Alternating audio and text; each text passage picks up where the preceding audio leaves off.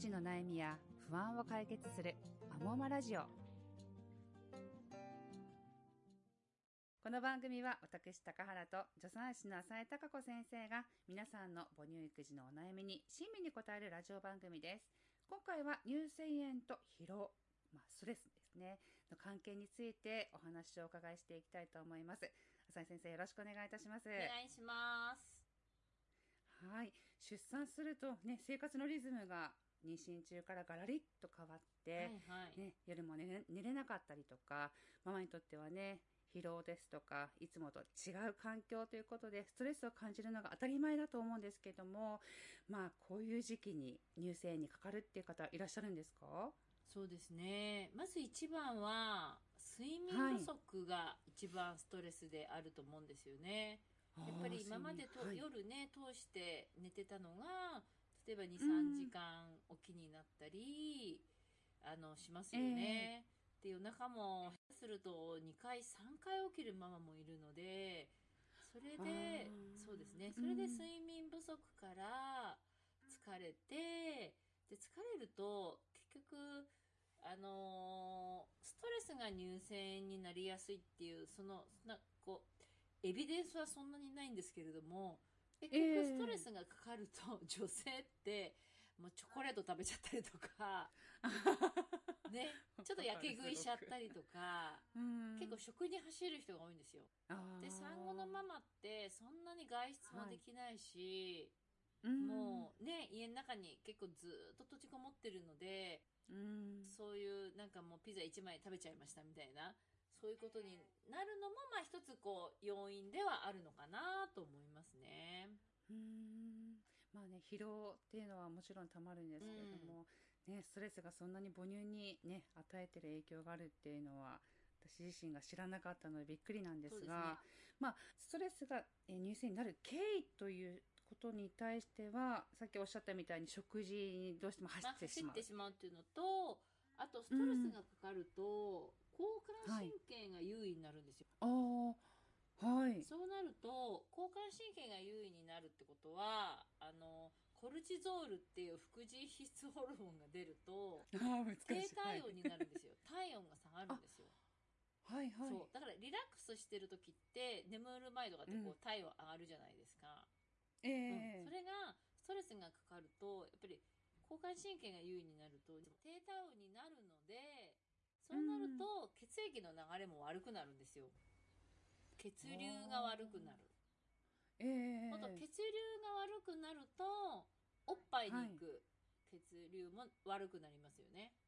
うん。でしかも低体温みたいな。それでおっぱいが詰まりやすくなるっていうのはあると思います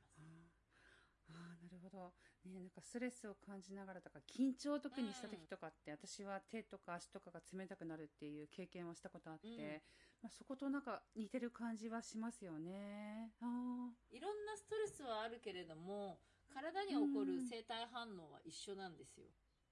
ー。へえだから手足が冷たくなったりうん。っていうのはありますよねうん。あのね、できればストレスもねそういう疲れとかもリフレッシュしながら授乳をしてほしいっていう気持ちはあるんですけれども、うん。まあそうやってストレス疲労から乳腺になった時に自分で気をつけなきゃいけないこととかあここをなんかもうちょっとこうしたらいいよとかっていうことってあります？そうですね。やっぱりストレスがかかるとやっぱり呼吸が浅くなるので、は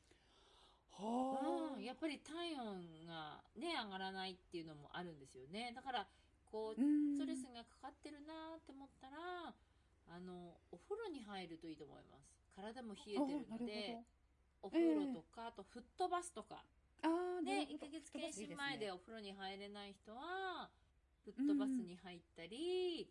はい。そういうところに入るとこうね足湯とか温泉行くとなんか呼吸もこう大きくなるじゃないですかちょっとうん。意識的に深呼吸をするとかあとは、はいまあはい。温かいお湯に入って瞑想するとか。少し心をやっぱりすごい産後ってこうざわざわざわざわするので、うん。うん。少しこう温める。あとはまあ精油だとオレンジスイートとか、あはい、オレンジスイートの精油はすごく温め温める精油であとリラックスもするので、はい。すぐね、ちょっとお風呂も汲めないっていう時は、こう、オレンジスイートっていうアロマのエッセンシャルオイルがあるので、そういうのはいをちょっとこう、ティッシュにつけて嗅ぎながら深呼吸するとかっていうのは割と手軽にできるかなと思います。あなんか素敵なおすすめのね改善方法を教えていただきましたけども、い、いですね。アロマを楽しみながら、まあ、足湯だったりとかゆっくり浸かるってすごく素敵だなって思いました、一度ねあの疲労とかストレスを感じることで乳腺になった方っていうのはなんかその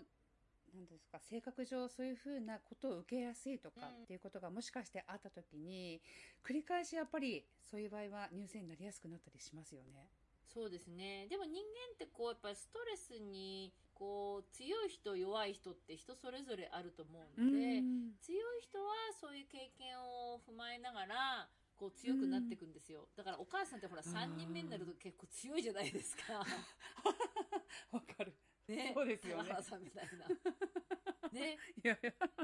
ウィザンの人ってね、やっぱ一人目のママって、やっぱり不安げで育児してたりするので、もう3人4人の人は、もうだ、えー何言ってんねよみたいな、そう感じになるじゃないですか。だって強くなる人もいれば、やっぱりストレスがかかるとね、やっぱりこう、ちょっとデリケートな人なんかは、こう、胃潰瘍になってしまったり、ねうんやっぱり体の変化に、やっぱ睡眠不足になって出てきてしまうこともあるので、まああのストレスをゼロにすることは難しくてもそれを上手になんかこう気分転換できる